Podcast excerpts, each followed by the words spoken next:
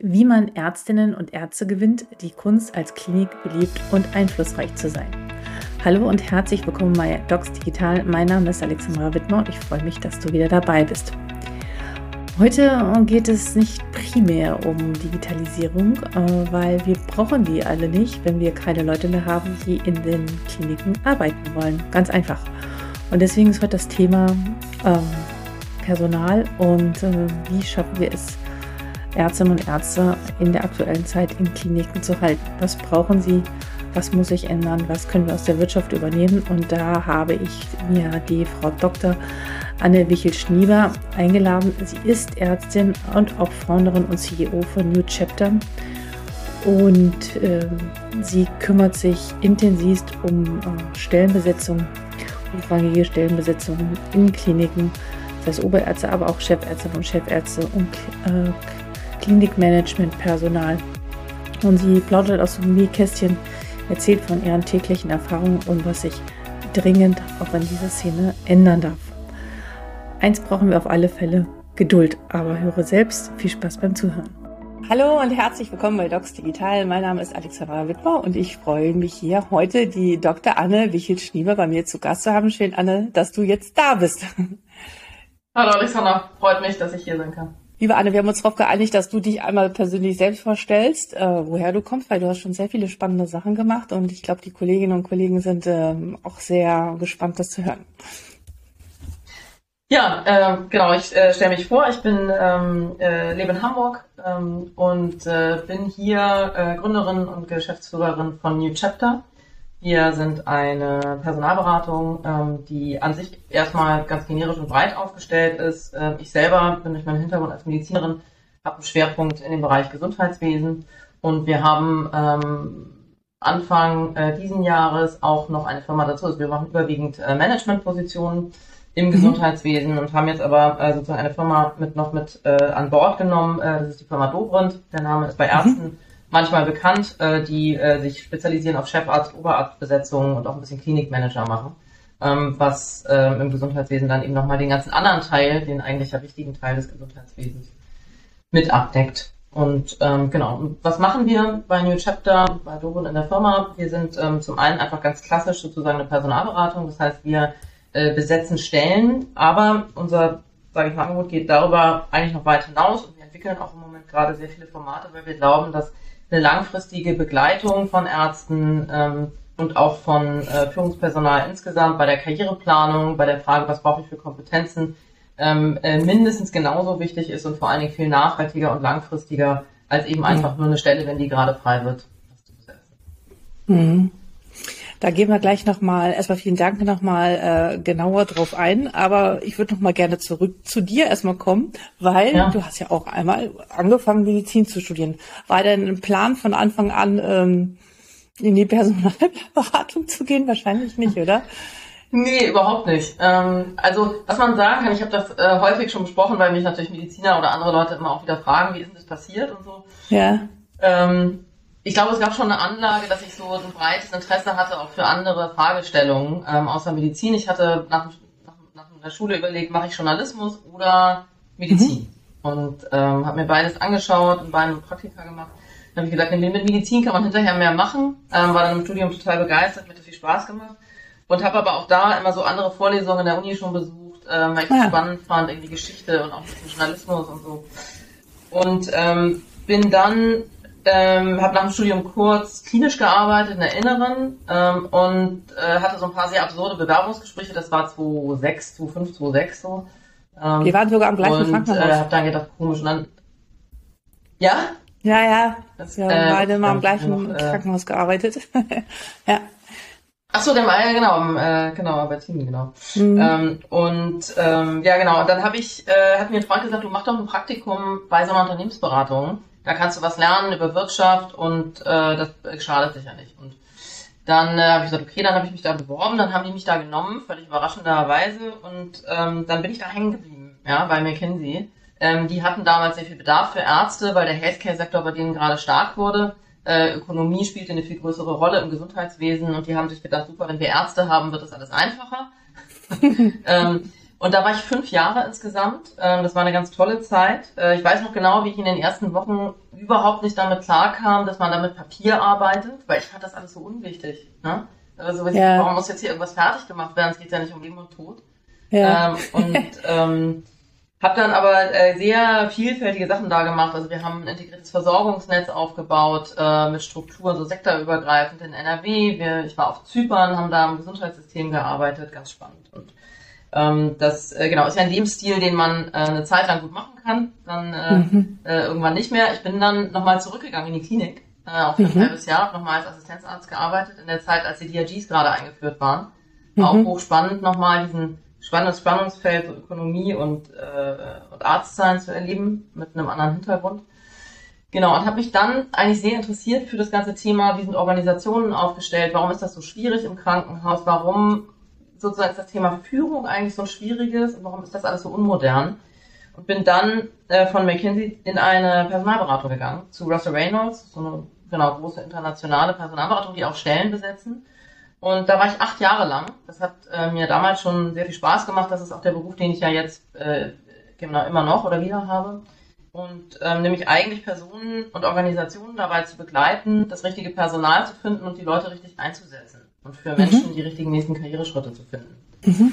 So, ähm, da, genau, habe auch sehr breit im Gesundheitswesen gearbeitet, da weniger Ärzte, ähm, aber auch im genau, öffentlichen Gesundheitswesen, Stiftungen und so weiter. Dann habe ich ein, äh, eine, in der Zeit habe ich auch meine zwei Kinder bekommen übrigens. Ähm, die sind jetzt fünf und neun. Und ähm, dann habe ich nach acht Jahren gesagt, ich muss jetzt noch mal was anderes machen. Habe ein Startup äh, mitgegründet, ähm, das äh, digitale Pflegedokumentation macht. Völlig was ah. anderes. Sagt wenn, mhm. dann jetzt. Ähm, das äh, genau haben wir anderthalb, zwei Jahre gemacht. Halbwegs erfolgreich. Ähm, total spannend, auch wirklich schwierig in der Einführung, wenn man das gehört, man war schon seiner Zeit ein bisschen voraus. Ne? Also mit dem Handy eigentlich die gesamte Planetendokumentation zu machen. Und ähm, das haben wir zwei Jahre lang gemacht, das dann ähm, verkauft. Und dann bin ich wieder zurückgegangen in die Personalberatung, was ich jetzt mache.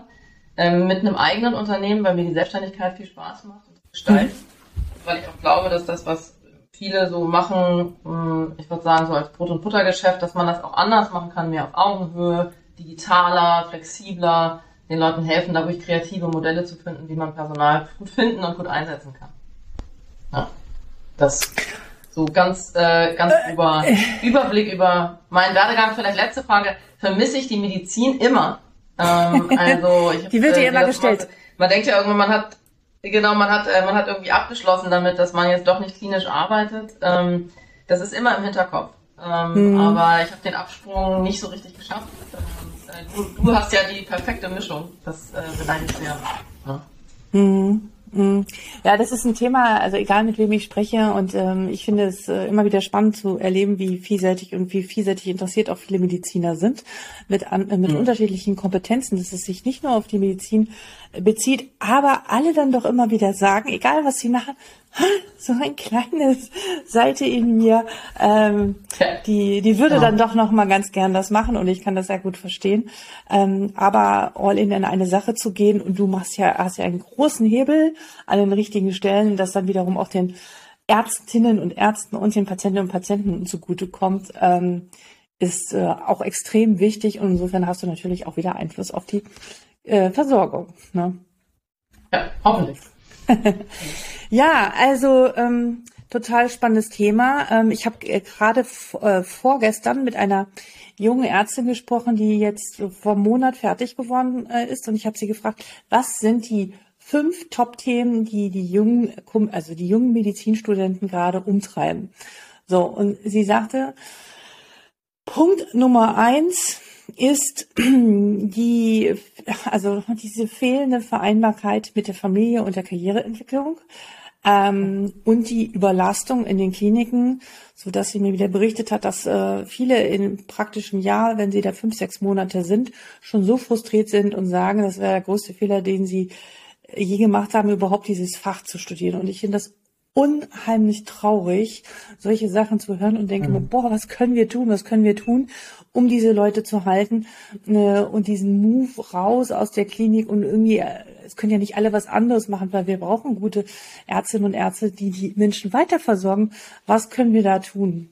Und mhm. wir haben vorab besprochen, dass du einfach mal so ein bisschen aus der Praxis berichtest, was dir so begegnet, was sind so die größten Hürden oder Problemstellungen und vielleicht auch schon, was hast du für Lösungen im Hinterkopf, was man da tun kann? Ja, also das sind äh, genau all das Themen, mit denen wir uns eben auch sehr viel beschäftigen und tagtäglich mhm. zu tun haben, sowohl auf der Seite der Organisation, also Krankenhäuser oder auch so ambulante Strukturen, die es ja immer mehr gibt, und natürlich auf Seite der Führungskräfte und der Ärzte. Äh, insbesondere bei Frauen, auch das Thema ähm, Frauen in der Medizin und Frauen im Gesundheitswesen ist eins, was äh, mich sehr beschäftigt, weil da äh, die ähm, äh, sozusagen die, die Wirklichkeit dem, was angestrebt wird, natürlich noch total hinterherhinkt. Ähm, genau, was sind die Probleme und was sind mögliche Lösungen? Also ich glaube, ähm, zum einen gibt es einen riesen Gap zwischen dem Gefühl, was eine Oberärztin, die jetzt in der Klinik arbeitet, äh, gerade hat und dem, was der kaufmännische Leiter dieser Klinik über diese Oberärztin eigentlich denkt. Ähm, also mhm. auf kaufmännischer Seite immer noch ein wenig Verständnis dafür, dass die Strukturen sich in den letzten Jahren total verändert haben und dass dies, ich komme in die Klinik und ich arbeite eigentlich durch, bis ich nach Hause gehe um äh, vier oder fünf und habe fast keine Zeit zu essen und äh, ähm, äh, mal aufs Klo zu gehen. Das ist ja eine Realität, die so ist. Und der Kaufmann, dem fällt es sehr schwer, das zu begreifen. Und da ist ganz häufig, sage ich mal, der implizite Vorwurf da, äh, ach, das, das ist ja nur unorganisiert. Ja, so. Und gleichzeitig mhm. ist auf der anderen Seite bei den Ärzten natürlich das Thema, diese Realität, zu sagen, ich kann das nur noch eine bestimmte Zeit aushalten, sonst gehe ich, ähm, weil die Realität so ist, wie sie ist. Ähm, und ähm, äh, weil eben kein Verständnis dafür da ist, dass was geändert werden muss und weil man auch nicht weiß, wie es geht. Da kommt das ganze Thema Digitalisierung ins Spiel. Das heißt, wir sind in einer totalen Umbruchssituation eigentlich, wo Prozesse lange gut gelaufen sind, dann kam der ökonomische Druck. Jetzt kommt sozusagen die ganze Prozess-Digitalisierung nicht hinterher. Das mhm. Alles ist irgendwie im Chaos. Äh, und ich würde sagen, in fünf bis zehn Jahren wird sich das auch wieder geben. Es wird dann weniger Krankenhäuser geben und so.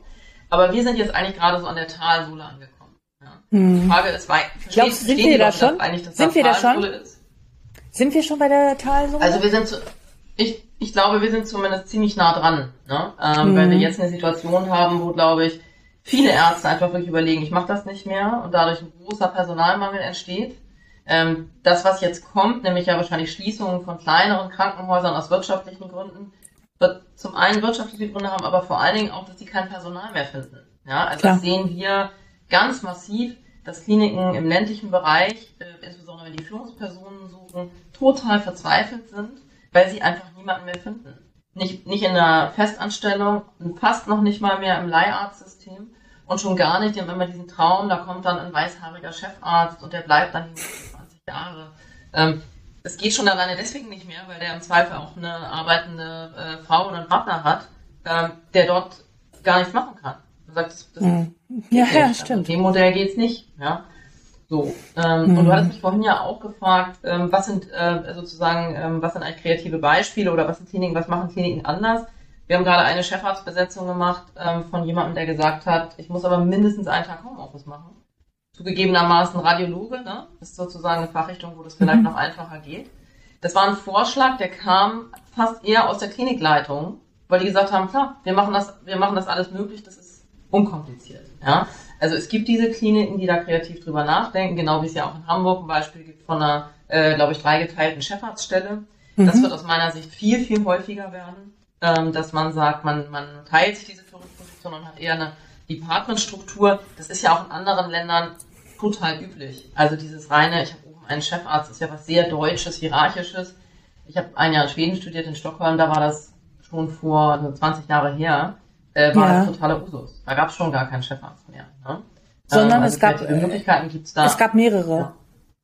Es gab mehrere. Genau, da war chirurgische, genau große, genau große chirurgische Abteilung, die aufgeteilt war nach äh, sozusagen nach Bereichen, ne? Äh, Viszeralchirurgie. Mhm. Ähm, und dann innerhalb der Viszeralchirurgie gab es einen, der nur Leber gemacht hat. Ähm, okay. Äh, genau, gab es einen, der Gastrointestinal gemacht hat. Und es gab übrigens auch einen, der nicht fachlich spezialisiert war, sondern der das Thema Führung der, äh, der jüngeren Assistenten übernommen hat. Ne? Ähm, also auch da gab es dann wieder funktionale Spezialitäten, ähm, wo gesagt wurde, da ist dezidiert jemand da, der sich darum kümmert. Das heißt, da wurde eine Ressource bereitgestellt, und das ist in deutschen Krankenhäusern ja häufig nicht der Fall, die sich um sich selbst kümmern. Ne? Dieses mhm. sich um sich selbst kümmern ist was, was in äh, Krankenhäusern eben häufig in Deutschland nicht fehlt, weil man denkt, man bräuchte das nicht. Das geht auch, finde ich, ganz in line mit dem äh, mit der Frage, wie hat sich eigentlich der Arztberuf verändert? Früher war man Experte Und umso mehr Experte man war, umso besser war man. Ja? So. Man hat genau das gemacht, was man konnte und das sehr gut. Und das Führungsthema, das war damals nicht so wichtig. Und mittlerweile also, ist das ja in Wirklichkeit ein hochkomplexer Beruf. Ich muss mein Team führen. Ich muss interdisziplinär mit anderen Fachabteilungen zusammenarbeiten. Ich muss ökonomisch versiert sein, damit ich äh, die, die, meine Abteilung stabil halte. Ähm, ich muss nach außen äh, mit den Einweisern und Patienten sprechen können. Also ich muss Marketing. Ich muss, das sind so viele Sachen. Das ist eine General Manager Position plus das Expertentum. Und ich glaube, das ist vielen gar nicht bewusst. Diese starke Veränderung, die ja schon anfängt eigentlich in der Oberarztrolle. Ähm, und vor allen Dingen sind die Leute darauf auch gar nicht vorbereitet. Ja? Es wird alles also implizit erwartet, während in der Wirtschaft jemand so eine Rolle, Entschuldige sozusagen, ne, der wird vorbereitet kriegt Trainings Klar. und so weiter und bist du jetzt ready und so weiter. Das findet ja. nicht statt. Also ich, ich erinnere mich nicht daran, dass ich überhaupt im ges ganz gesamten Studium oder in den ersten äh, Facharztjahren jemals das Wort äh, Führungskompetenz oder Notwendigkeiten für Ärzte gehört habe. Es war ganz mhm. klar, der Chef hat das gesagt und es war dann sehr extrem hierarchisch strukturiert und dass man sowas überhaupt braucht, es war, äh, das kam überhaupt mhm. nicht vor. Und ich erinnere mich an eine Situation, wo wir mhm. echt Stress mit der Oberschwester hatten, aber so richtig. Da war so schlechte Stimmung mhm. auf der Station und das war irgendwie so 2003 und da kam doch wirklich mal von außen so eine ein Coach, der dann diese ganze Abteilung gecoacht hat. Und es war so merkwürdig, das ist einmal passiert. Und da dachte ich so, Mensch, aber sowas bräuchten wir eigentlich ständig. Aber das ist dann nie wieder passiert. Aber ich denke, genau ja. diese Sachen braucht es, genauso wie sie es in der Wirtschaft braucht, auch im Krankenhaus. Mhm. Ne? Ähm, ja, ja, genau. Also wir haben jetzt zum Beispiel angefangen, wenn wir eine Besetzung machen von einem Oberarzt oder einem Chefarzt, dass wir eigentlich verpflichtend für die Kliniken so eine Art Onboarding mitmachen. Weil ja. wir sagen, wir möchten garantiert haben, dass ihr darüber sprecht, was hier die gemeinsamen Ziele sind im Team, aber auch mit den Kaufleuten. Ähm, und das äh, lässt sich eigentlich sehr gut an und glaube ich, ähm, verbessert da das Verständnis auf beiden Seiten und äh, auch, dass Ärzte zufriedener sind. Äh, äh, nochmal, also dass ich es nochmal richtig verstehe. Also ihr äh, fordert von mhm. den äh, Kliniken, dass ihr ein strukturiertes Onboarding macht und im Endeffekt auch so eine Karriereplanung für den Arzt vorab entwickelt. Ich meine, da steht dann auf dem Papier die Frage, wie weit wird es dann auch eingehalten und äh, nachverfolgt.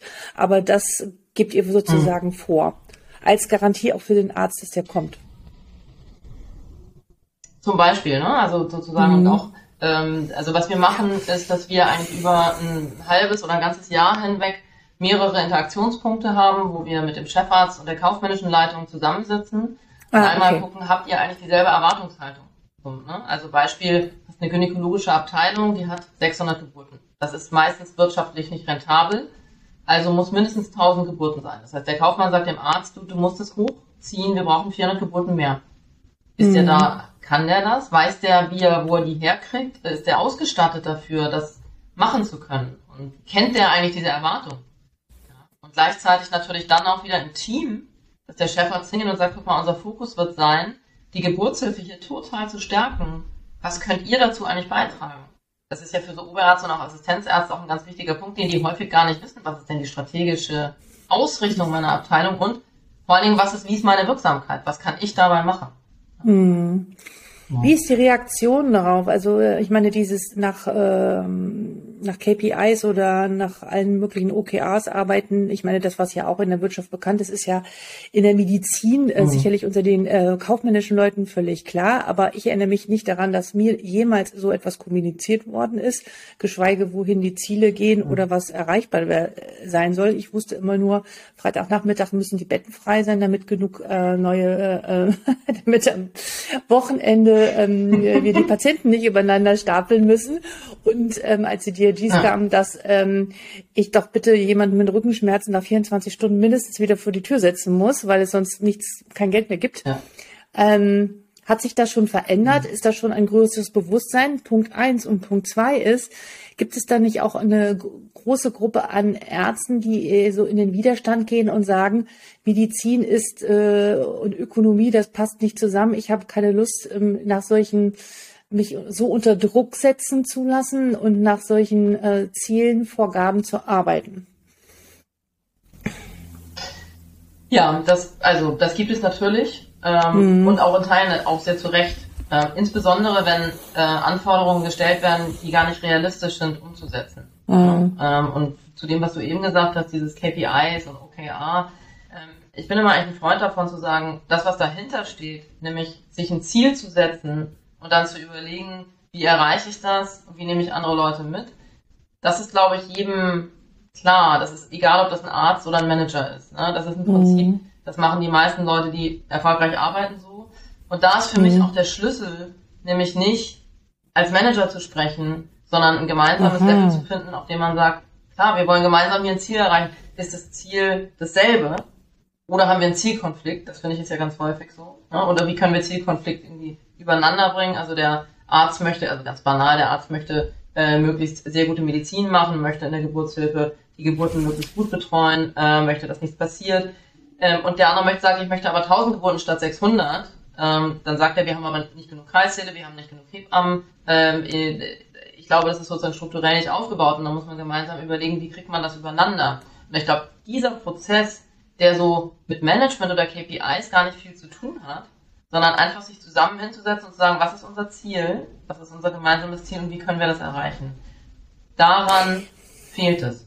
Ja, aber da fällt mir, also wo du das jetzt so sagst, war mein erster Gedanke, braucht es dann nicht, in Anführungsstriche, Übersetzer zwischen den Ärzten und den kaufmännischen Leitungen, die in diesen Gesprächen zusammensetzen, weil ich glaube, du musst sozusagen mhm. diese Ziele für Ärzte in der Sprache völlig anders framen und anders verpacken und den ja. Sinn und Zweck dahinter äh, formulieren und das natürlich ähm, eher mhm. patientenorientiert darstellen als natürlich äh, also mit ökonomischen mhm. Zahlen. So und die Frage ist, mhm. ist ja. kann das die kaufmännische Leitung und kann wiederum der Arzt das dann verstehen und äh, können die eigentlich dann so miteinander reden? Bräuchte es da nicht noch so Übersetzer? Das, äh, das wäre eigentlich ideal, ne? äh, ja. weil ich glaube, äh, sozusagen ich glaube, der, der Versuch, solche, so eine Übersetzung zu schaffen, ist ja, dass viele Mediziner vor 10, 15 Jahren, als das anfing mit dem Krankenhausmanagement, sind ja ins Krankenhausmanagement gegangen. Und da gab es eine große Hoffnung, dass die das Übersetzen schaffen würden. Ja. Ich glaube, die hat sich nicht bewahrheitet, weil die mhm. Mediziner eigentlich die schlechtesten Übersetzer sind. ähm, aber es kommt zurück zu dem Thema, was wir vorhin gesagt haben. Krankenhäuser schaffen für keine Ressourcen dafür, um sich um sich zu kümmern. Und für mich ist das ein ganz ja. wichtiger Schlüssel zum ja. Erfolg, ähm, ähm, zu sagen, es muss Leute geben, die für die internen Themen und Organisationen zuständig sind, weil nur wenn du das machst, kannst du auch gemeinsam und nach außen erfolgreich sein und auch diese, diese Konflikte da auflösen. Ja? Ähm, genau wie du das beschrieben hast, da kam dann einmal so ein Coach und alle hatten große Augen und äh, dann äh, war es nie wieder und es ist nichts, was man einmal macht, ne? sondern mhm. ähm, wo es kontinuierlich eine äh, eine, eine Begleitung braucht, die auch übrigens für die Karrierewege von den Ärzten innerhalb der, der Kliniken ist ja auch keine Begleitung braucht. Also ich kenne immer die Geschichten, so ja, mein Vertrag läuft in sechs Wochen aus. Ich weiß auch nicht so genau. ne? Das äh, ist ja auch immer noch in der jetzigen Zeit ein Klassiker, weil sich einfach niemand kümmert. Mhm. Ja, dafür müssten wieder Ressourcen freigeschaufelt werden. Einerseits für diese Führungskompetenzentwicklung, aber auch für die Karriereentwicklung, mhm. aber auch für die Digitalkompetenz oder die ähm, innerhalb auch der Ärzteschaft. Und ja. dann sagen alle, nee, da haben wir keine Zeit, so wir kriegen unsere Patienten nicht mehr versorgt und dann beißt sich die Katze in den Schwanz. Mhm. Ähm, ja. Könnte man da auch äh, Themen eventuell so ein bisschen auslagern? Siehst du denn die HR, die Personalabteilung der Kliniken und Krankenhäuser up to date äh, und wirklich der heutigen Zeit angepasst. Also wenn ich mich so umhöre, muss ich sagen, habe ich nicht so den Eindruck, dass die schon da angekommen sind, wo man eigentlich schon sein müsste. Hm. Ja, ich glaube, der Wille dazu ist riesig hoch. Ähm, mhm. Der Professionalisierungsgrad, mhm. wie gut sind die ausgebildet, ist relativ niedrig. Ähm, mhm. Und die Frage ist, wie kriegt man das zusammen? Nun sind Krankenhäuser ja auch finanziell eben sehr gebeutelt. Das heißt, sie können ja auch nicht einfach mal sagen, ich hole jetzt jemanden und stelle jemanden ein für X und Y und Z. Ähm, deswegen ist da, glaube ich, besonders wichtig, ähm, da ähm, zu schauen, wie kann man mit äh, äh, kleinen Mitteln und mit wenig ähm, großen Geschichten viel erreichen. Und manchmal sind das, wie gesagt, glaube ich, ganz kleine Sachen, nämlich zu sagen, ähm, wie kann ich zum Beispiel für meine Assistenzärzte meine Rotationsplanung machen? Ne? Wir haben ja auch schon mal über das Thema digitale Rotationsplanung mhm. gesprochen und ähm, wo man eine große Wirkung hat äh, mit etwas, was eigentlich gar nicht viel kostet. Ne? Ähm, und genauso eigentlich das Thema Personalgespräche äh, mhm. Tool ist, was eigentlich relativ einfach ist, schwierig im Alltag unterzubringen in der Klinik, äh, aber die Zeit kann man sich nehmen. Und da zu gucken, wie kann ich eigentlich mal zuhören, was sind denn die Themen und wie können wir das gemeinsam ähm, verbessern. Ich glaube, ähm, da gibt es häufig Berührungsängste von HR, weil die das Gefühl haben, sie dürfen in diesen klinischen Alltag gar nicht eingreifen. Ähm, oder wenn, machen sie es so mit sehr konventionellen Methoden. So wir, wir bieten jetzt mal ein Führungstraining an. Da sagen natürlich alle Ärzte, ja, also das ist nicht, es, es bringt mir gar nichts, weil es ist nicht verbunden mit dem, was ich tagtäglich mache. Ja? Ähm, ähm, gib mir eine Problemstellung und zeig mir an der Problemstellung, wie kann ich das anders machen? Was bedeutet Führung eigentlich im Kontext? Mhm. Aber das, das ist so, also das, äh, ähm, wie du das sagst. Und die Frage ist ja genau, wie löse ich, wie löst man das? Ähm, ich glaube, ein Teil wird sein, äh, jetzt über Zeit, finanzielle Stabilisierung, es wird, wie gesagt, ja, weniger Krankenhäuser geben. Mhm. Und was ich schon auch sehe, ist, dass in der stärkeren Ambulantisierung, also wenn man weggeht von den Krankenhäusern, ähm, in den äh, niedergelassenen Bereich, wo ja mehr und mehr Leistungen auch verlagert werden, dass das was ist, wo natürlich dieser Raum noch ein bisschen mehr da ist und anders geschaffen wird. Ja? Ähm, mhm. Und da sehe ich auch einen ganz wichtigen Punkt, dass dieses, diese starke Trennung, ich arbeite im Krankenhaus oder ambulant, ist aus meiner Sicht was, was auch Ärzten sehr zugute kommt, auch der Vereinbarkeit von Familie sehr zugute kommt, dass man da mehr Flexibilität hat in Zukunft und wo dann auch mehr Raum ist, äh, sich mit diesen Themen zu beschäftigen. Mhm. Kannst du ein Beispiel? Das ist ein ganz wichtiges. Ja, ja. Mhm. Kannst du ein Beispiel ähm, nennen äh, oder ein ganz, also jetzt mal so für die Zuhörerinnen und Zuhörer hier, ähm, äh, Hebel, du hast ja schon was gesagt, dass man, äh, wie kann man so ganz leichte Dinge wie so einen Rotationsplan erstellen oder so in den Alltag einführen, weil mhm. man denkt immer, das kostet alles immer viel Zeit oder viel Geld.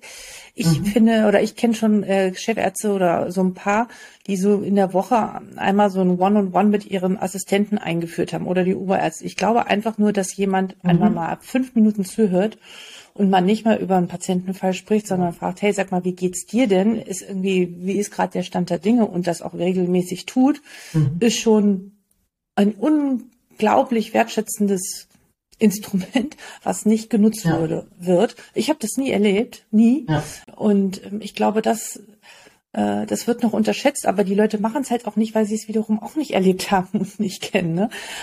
Mhm. Kannst du da ein Beispiel ja. nennen noch? Was, was kann man denn ganz leichtes tun, was äh, die Mitarbeiterzufriedenheit schon verändert? Ich glaube, am Ende ist es, äh, ist es genau das, ne? Und es ist so schwierig da, was man, man würde gerne so eine Wundertüte aufweisen und sagen, mhm. guck mal, hier ist die, äh, hier, hier ist die Lösung. Aber mhm. die Lösung ist, glaube ich, als allererstes das Bewusstsein dafür zu schaffen, ähm, genau. dass, äh, dass das überhaupt relevant ist. Also ich erinnere mich, dass ich, als ich im Albertin äh, äh, gearbeitet habe, da habe ich dann vorgeschlagen, Mensch, lasst uns doch, vielleicht führt ihr ein, dass ihr so Feedbacks macht. Ne? Das ist auch schon 15 Jahre her. Und da weiß ich noch, dass der Chef da saß mit seiner Urärztin und gesagt hat, haben die sich angeguckt und dann hat er gesagt, ja, aber wir arbeiten ja jeden Tag zusammen. Also, wieso soll ich mich jetzt mit der hinsetzen und mit der Feedback machen? Das macht doch gar keinen Sinn.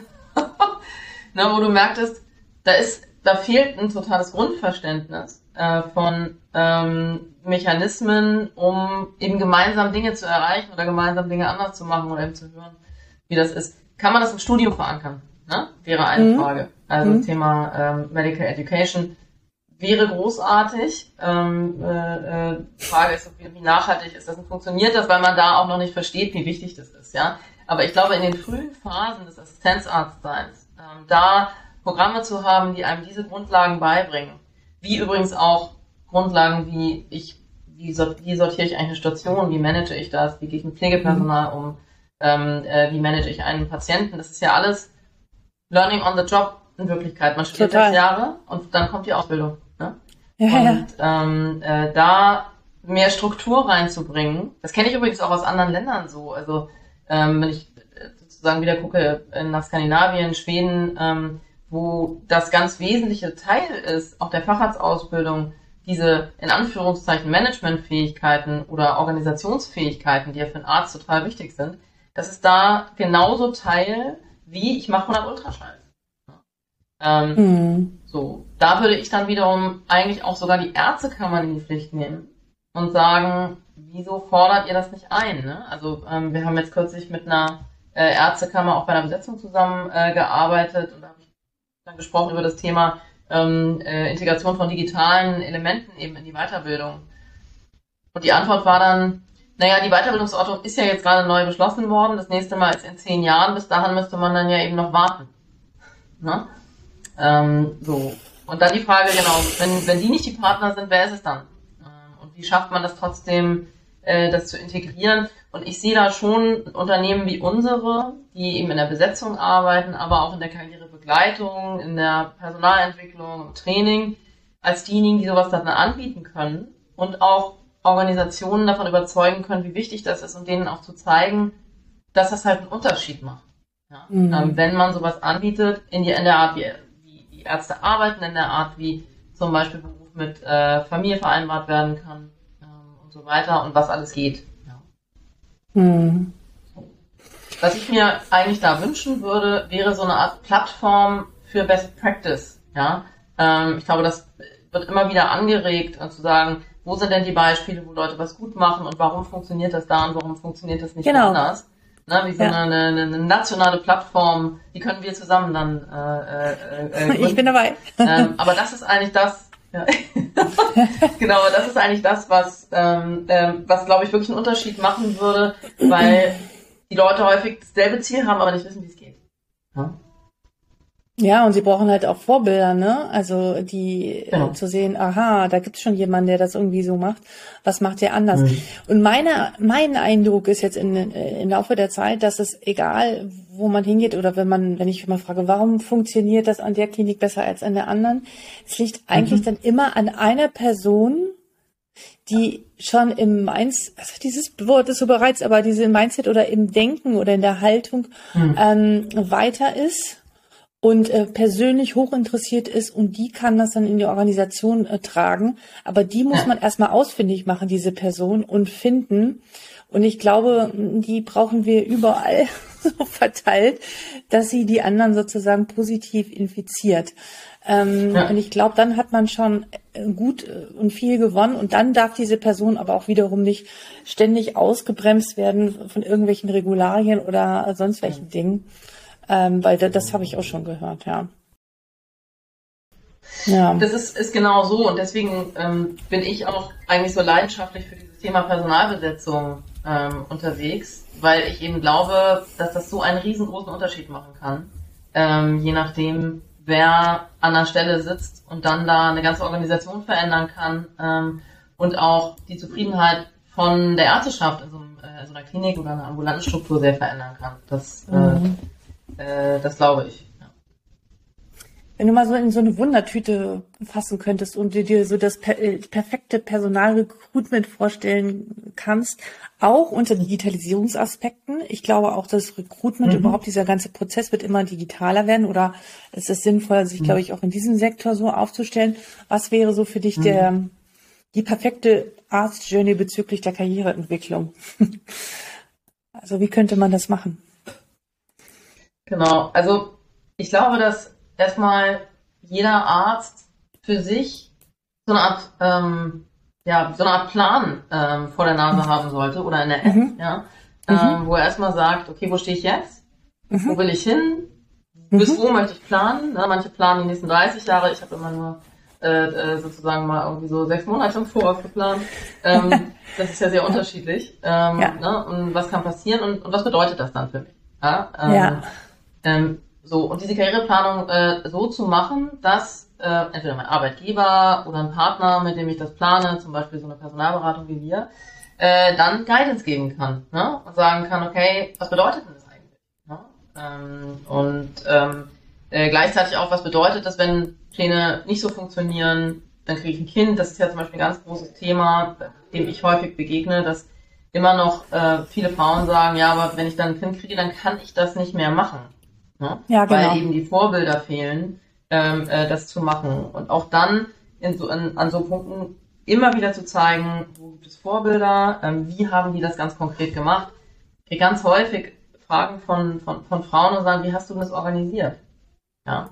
Weil es einfach eine Frage davon ist, ich kenne niemanden, der das auch so gemacht hat.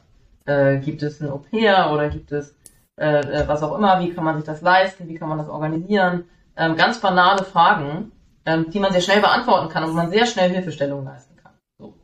Und wer ist die Anlaufstelle? Also gibt es eine allgemeine Anlaufstelle für Karriereplanung? Auch das übrigens, finde ich, könnte ein Thema für die Ärztekammer sein, ähm, was die im Moment äh, vielleicht versuchen zu leisten. Ich glaube, vielleicht noch nicht ganz befriedigend. Aber wo wir zum Beispiel auch ähm, jetzt immer jetzt merken, wir werden zunehmend zur Anlaufstelle für Ärzte, die sagen, ich möchte eigentlich in eine Chefarztposition, könnt ihr mir irgendwie helfen? Oder ich bin gerade rausgegangen aus einer Chefarztposition, könnt ihr mir helfen, das nächste zu machen? Ähm, so. Und diese Begleitung zu machen und zu gucken, wie kann ich da äh, unterstützen, was kann ich hinterfragen, das, ähm, äh, das ist aus meiner Sicht äh, das Recruiting. Und du hast nochmal gefragt, digital. Eine Idee gibt's ja immer, das sind diese Matching-Plattformen. Ne? Das hat, hat jeder im Kopf. Mhm. Also idealerweise hat man eine Plattform, da gibt es Profile von den Ärzten und die Krankenhäuser können darauf zugreifen und gucken, ach super, da ist jetzt genau einer, der passt und so. Mhm. Ähm, ja, das ähm, finde ich, halte ich auch für sinnvoll. Das hat allerdings auch in anderen Industrien nicht so gut funktioniert, mhm. weil es am Ende so ist, dass die Leute natürlich von sich, ne, also LinkedIn ist ja sowas ähnliches eigentlich als Plattform mhm. ähm, oder Xing, ne, ähm, aber ähm, am Ende ist es eben doch was sehr Persönliches, wann mhm. man springt. Auch das hat wieder damit zu tun, ich lerne eine Person kennen und habe plötzlich das Gefühl, hier ist jetzt der richtige Ort. Ja?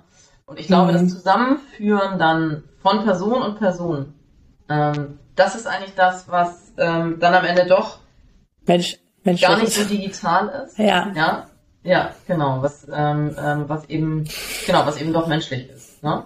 Ja, aber ich glaube, so, so ein paar harte Fakten, so nach dem Motto, gibt's da eine Möglichkeit für Teilzeitarbeit oder gibt's da eine Kinderbetreuung? Also solche Klar. Dinge kann man ja durchaus schon äh, mhm. filtern. Gibt, hat die Klinik das, bietet die Klinik das an, ja oder nicht? Aber in letzter Konsequenz ist natürlich immer ein, ein, eine Sache zwischen, zwischen Menschen. Aber wenn sich das anhört, äh, entwickelt sich ja sozusagen deine Personalberatung immerhin mehr auch zu einer Coaching-Begleitung. Äh, ist das so richtig? Oder Karrierecoaching? Ja, genau. Ich würde das schon sagen, dass das für uns, also das ist, ähm, das ist ein ganz wichtiges Element für uns. Mhm. Ähm, also was uns auch vielleicht unterscheidet von anderen mhm. Personalberatungen im ärztlichen Bereich ist das häufig eben noch eine sehr, ähm, sage ich mal, transaktionale Sache. Ne? Da ist eine Stelle, ich besetze die und dann äh, ist fertig. Ähm, aber wir sehen eben auch, dass das in der Situation jetzt nicht immer erfolgreich ist, weil den Ärzten Kompetenzen fehlen, weil eben nicht gemeinsam äh, geguckt wird, was sind hier eigentlich Ziele.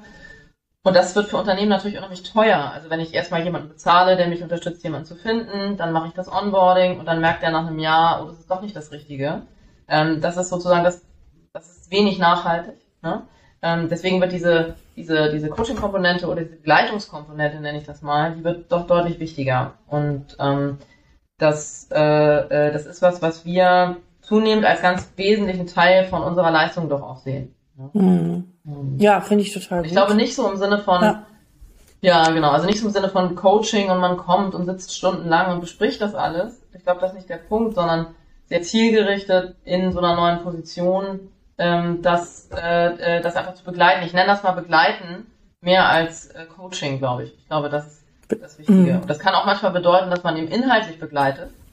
Bei einer Frage, ähm, genau, wie, wie schaffe ich es, ähm, mehr Geburten zu, zu bekommen in einer Abteilung, wie spreche ich mit Einweisern, das sind ja eher ganz technische Kompetenzen. Und dann aber genauso Themen wie eben Führung, wie führe ich mich selbst, wie führe ich andere, ähm, auch, das, auch das ist dann sehr wichtig. Mhm. Und ich finde auch zum Beispiel, weil das Thema ja mit Frauen und auch immer wieder häufig vorkommt, ist, wenn sie dann in Elternzeit gehen oder ein Kind bekommen, dass man sie auch selbst mhm. empowert, nicht nur die Kliniken, natürlich die auch, aber auch sie, äh, zu sagen schon vorab, äh, wie ist ein Wiedereinstieg geplant und auch ja. sowohl von Klinikseite den Kontakt zu halten, als auch von, äh, von, von äh, Arztseite, dass man in dieser Zeit mhm. weiterhin im Austausch steht, weil ich habe das Gefühl, da reißt es bei vielen ab und viele Frauen denken noch so, ja, das wird sowieso nichts. Und das aber auch wirklich den Mut zu haben, frühzeitig zu thematisieren und dahin zu gehen und ja. zu sagen, ich will das wieder, ja. macht das möglich. Oder? Ja, ich glaube, da genau. sind immer noch so viele so ein bisschen so scheu und äh, sagen, ja, es ist dann sowieso vorbei. Ja. Und da hilft auch nicht ein Gespräch. Also meine Erfahrung ist, dass äh, mhm. äh, selbst wenn man denen das ein, zweimal sagt, ne, auch so im privaten Kontext redet man ja viel mit äh, Kolleginnen oder so darüber, die glauben einem das eigentlich nicht. Die sagen, ja, das kann sein, aber das ist bei uns ist das anders. Ne? Ja, genau. Ähm, so, ne? Ähm, so, und ich glaube, da fehlt auf der einen Seite eben so ein bisschen der, äh, die, die, die Courage, ne? Und, und ich sag mal, ja. man kennt das ja auch von sich selber. Ich finde, in der Phase, wo man Kinder bekommen hat, ist man ja selber häufig verunsichert. Total. Das ist eigentlich meine Priorität. Klar. Will ich das eigentlich? Will ich überhaupt diesen Konflikt haben, irgendwann zur Kita zu hetzen und das Kind abzuholen? Äh, Habe ich die ganze Zeit ein schlechtes Gewissen und so. Ne? Das ist ja was, in der Phase ist man sich ja auch nicht sicher. Also diese Vorstellung, dass man als Frau dann sagt, nee, klar, hier ist die Karriere und äh, klar, geht weiter, ich zieh's durch. Ähm, das kennt man von sich selber, das ist ja nicht so, sondern das entwickelt sich. Und ich glaube, da ist die Verantwortung eben ganz stark auch bei den Arbeitgebern, und das nehmen die aktuell aus meiner Sicht nicht wahr, zu sagen, guck mal, hier ist unser Plan. Hier ist unser Plan für Mütter. Ja? Der Plan ist, äh, du äh, gehst jetzt erstmal sozusagen vorher, willst du raus oder nicht. Dann ist der Plan, wir sprechen nach sechs Wochen nach der Geburt, wir sprechen genau. drei Monate nach der Geburt, wir sprechen sechs Monate nach der Geburt. Das ist wirklich einfach. Das ist, ne, dafür braucht man keine, kein Geld, keine Ressource, gar nicht. Ne? So, ähm, das ist was ganz, äh, äh, ganz, ganz einfaches umzusetzen, was einen riesen Unterschied machen würde. Ja? Mhm. Ähm, Kenne ich auch viele übrigens, wo der Arbeitgeber zum Beispiel dann gesagt hat, Mensch, willst du nicht zurückkommen? Und da erstmal eine völlige Erleuchtung bei den Müttern war, zu sagen, ach so, ja, dann, äh, wenn ich, wenn, wenn, wenn es gewollt ist, dann, dann gerne. Ne? Ähm, und ähm, da ist, glaube ich, eine große Verantwortung. Mhm. Aber ich glaube auch auf beiden Seiten. Ne? Also ich muss sagen, ich habe damals auch äh, gedacht, ja, dann kriege ich ein Kind, ja, und dann ist sowieso irgendwie erstmal alles vorbei. War es ja leider auch, weil die Kliniken mhm. damals nicht so flexibel waren. Und ich ja. äh, gar nicht irgendwie, also ich von vornherein davon schon ausgegangen bin, das funktioniert sowieso nicht. Und ich glaube, davon müssen wir wegkommen. Und auch die Frauen, die an, diesem, an dieser Stelle stehen, äh, also wirklich mehr empowern und auch sie informieren, nee, nee, nee. Also ähm, kümmere dich trotzdem darum und das heißt noch lange nicht, dass du dann äh, äh, deine Kinder vernachlässigen musst oder wie auch immer. Aber das ist nochmal, ich glaube, ja. alleine darum kannst du ein ganzes Projekt bauen, äh, die Vorbereitung, ja. also Vorgeburt oder ein, zwei Jahre Vorgeburt, während und danach. Aber jetzt wollen wir dann jetzt nicht zu tief reingehen, weil noch eine Frage habe ich, die würde mich wirklich ja. auch äh, spannend interessieren. Du bist ja nun sehr viel in äh, Kliniken unterwegs. Das Krankenhauszukunftsgesetz äh, treibt viele um. Ich weiß nicht, wie viel du davon mitbekommst, aber der, alle Kliniken haben ja den Druck der Digitalisierung, aber haben halt auch keine Leute, die sich mhm. das intern mit umsetzen. Wie weit ähm, nimmst du wahr, ist das schon in der Ärzteschaft angekommen, auch dass Ärzte ein Bewusstsein dafür haben, dass sie neue Kompetenzen brauchen werden? Oder ist das eher so, weil diese Personalbesetzung, Personalmangel, Fachkräftemangel so präsent ist, dass das so eher hinten unterfällt? Wie nimmst du das wahr? Das kann, also, das glaube ich, kann man so pauschal nicht beantworten, weil es mhm. da auch sehr unterschiedliche Modelle gibt. Ich glaube, es gibt so drei Kategorien von Kliniken. Ne? Also mhm. die, die, äh, wo das Personalthema nicht so stark auf dem Tableau ist, ähm, mhm. oder vielleicht stark in der Pflege, aber nicht bei den Ärzten, insbesondere in Großstädten. Die haben sich, die haben sehr viel Kapazität, sich darauf zu konzentrieren, ähm, mhm. und äh, machen das sehr, machen das sehr gut. Bei, äh, dann gibt es sozusagen am anderen Ende äh, eine große Gruppe von Kliniken, die äh, starken Personalmangel haben und die überhaupt okay. keine Zeit haben, kümmern. Ähm, und dann gibt es so eine Mischung in der Mitte, die wahrscheinlich der, mhm. der, der, Großteil ist. Ähm, und ähm, da finde ich, genau, was eben auch nochmal, da sieht man, finde ich sehr stark, wie verläuft denn die Kurve? Also ich habe, glaube ich, gestern oder vorgestern deinen Post äh, oder einen Post gesehen von jemandem mit der DIGA-Verschreibung, dass da Neurologen gesagt hätten, ach so, wieso hat mir das denn die letzten zwei Jahre niemand gesagt, dass ich das verschreiben kann? Ne? So, auch das ist ja eine Frage einfach von Zeit. In dem Moment, wo ich in einem Umfeld arbeite, wo ich mal eine Zeit, Zeit habe, eine Zeitschrift zu lesen, wo das drin steht, komme ich ja. drauf. Und dann gibt es einen Prozentsatz, der adopted und adopted und adopted. Ne? Das ist natürlich eine Reise. Ja, und ich glaube, die Reise ist schon, die ist gar nicht mehr ganz am Anfang. Ne? Die ist so schon ein Stück fortgeschritten, aber der große Schwung kommt jetzt erst. Mhm. Ähm, und ähm, äh, wenn du keine Zeit hast, kannst du dich auch nicht auf die Reise begeben. Das ist meine, ja. Ähm, ja. Äh, so, das heißt, diesen Raum zu schaffen, und einfach immer auch weiter medial, so wie du das machst, äh, mit den Patienten zu sprechen, mit den Ärzten. Das, das ist klein, klein, klein, klein, klein Arbeit. Und ich glaube, es ist normal, dass das so lange dauert. Das ist vielleicht meine größte Erkenntnis dabei, ähm, weil so ein Adoptionsprozess ist, genau, der dauert, ja. Und man ist mhm. ungeduldig, weil man selber mhm. mental ganz woanders ist. Mhm. Ähm, aber es ist kleinteilige Arbeit und der dauert. Und ich glaube, das wäre so mein Rat eigentlich äh, auch an Ärzte äh, und auch an äh, kaufmännische Leitung, diese Geduld zu haben, sich zurückzulehnen und zu sagen, wie das dauert. Weil dann, glaube ich, auch der Widerstand weniger wird. Ne? In dem Moment, wo man versucht, das alles reinzupressen und zu sagen, jetzt die sieben Tools.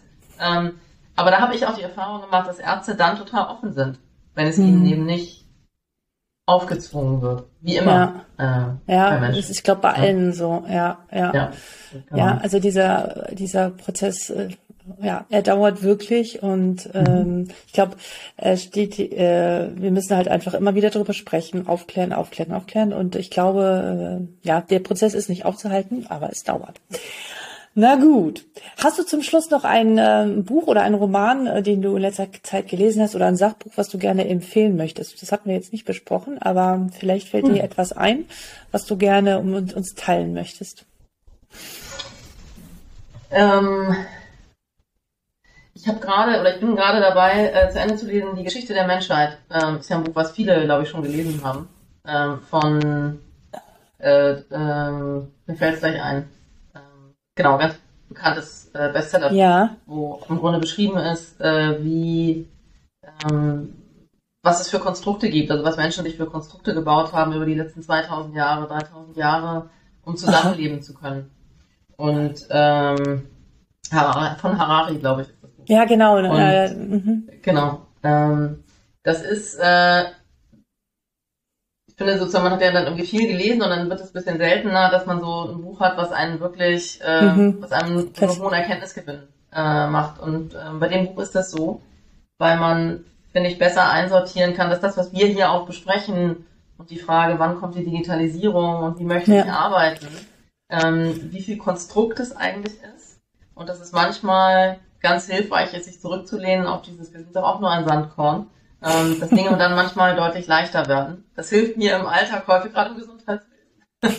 weil, äh, äh, genau, weil die Hürden ja echt, echt groß sind äh, und das äh, langsam dauern, das puts things into perspective. Ähm, das, äh, das kann ich sehr empfehlen. Ja, ja, vielen Dank. Ich habe das auch noch nicht äh, gelesen, aber ich tue es auf die Liste und in die Links rein.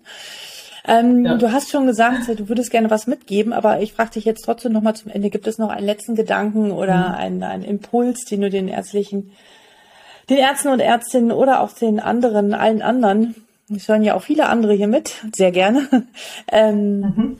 ähm, mitgeben möchtest? Ja, zwei Dinge. Das eine ist, äh, äh, kommt in Alexanders Podcast. ja, aber ich finde äh, ich finde das großartig. Mit dir kann man tolle äh, Ideen entwickeln. Aus unseren Gesprächen gehe ich immer raus, eigentlich mit äh, ungefähr zehn Ideen mehr. Ähm, ähm, du Vielen Dank fürs äh, Kompliment. Genau das, was es braucht. Um, äh, du machst genau das, was man braucht, um äh, diese ganzen Themen weiterzutreiben. Das ist das eine. Und dann das zweite ist, dass ich gerne ermutige, wenn äh, es jemand gibt unter der Zuhörerschaft, der äh, Lust hat ähm, auf Karrierebegleitung, Fragen hat zu dem Thema, ähm, dann ähm, sind wir sehr offen, könnt ihr euch jederzeit an uns wenden. Ähm, findet uns mhm. im Internet, äh, New Chapter. Ähm, da, äh, darüber freuen wir uns, ähm, auch wenn es um Stellung bei, äh, bei, einer, bei Besetzung geht oder, oder anderen Fragen. Super. Vielen Dank, Anne. Es hat mir ganz, ganz viel Spaß gemacht. Ich bin mir sicher, dass äh, sich das noch ganz, ganz, ganz toll entwickeln wird und dass du da auch noch mit diesen ganzen Themen, wo wir ganz am Anfang stehen, ähm, wir sprechen uns dann in zwei, drei Jahren wieder. ich bin gespannt, wo, genau. wo, wo dann diese Szene dann ist. Aber ich glaube, wir werden noch genug zu tun haben in den nächsten Jahren mit diesen ganzen Themen. Alles Gute dir und deinem ganzen Team und dann bis bald. Vielen Dank für deine Zeit. Ein Satz ist mir besonders in Erinnerung geblieben und zwar die Aussage von Anne, Krankenhäuser schaffen sich keine Ressourcen, ja, um sich selbst zu kümmern. Ist es bei dir, bei euch anders? Wenn dem so ist, schreibe mir unbedingt, weil ich suche nach positiven Beispielen, ähm, die heute schon sagen, hier äh, wird mit Wertschätzung und Aufmerksamkeit gearbeitet und es ist ein guter Umgang mit den Mitarbeiterinnen, Mitarbeitenden, ob in der Pflege oder in der Ärzteschaft oder auch an ganz anderen Stellen in der Verwaltung. Ich möchte hier nicht immer nur Bashing betreiben, sondern ich will mit positiven Beispielen vorangehen und wenn du was hast, Ja, wie gesagt, schreib mir unter info.docsdigital.de. Ich wiederhole info.docsdigital.de. Und ansonsten freue ich mich natürlich auch über eine 5-Sterne-Bewertung bei iTunes. Ein paar habe ich schon, was mich natürlich sehr freut. Ich wünsche dir alles Gute, wo immer du auch bist und bis bald.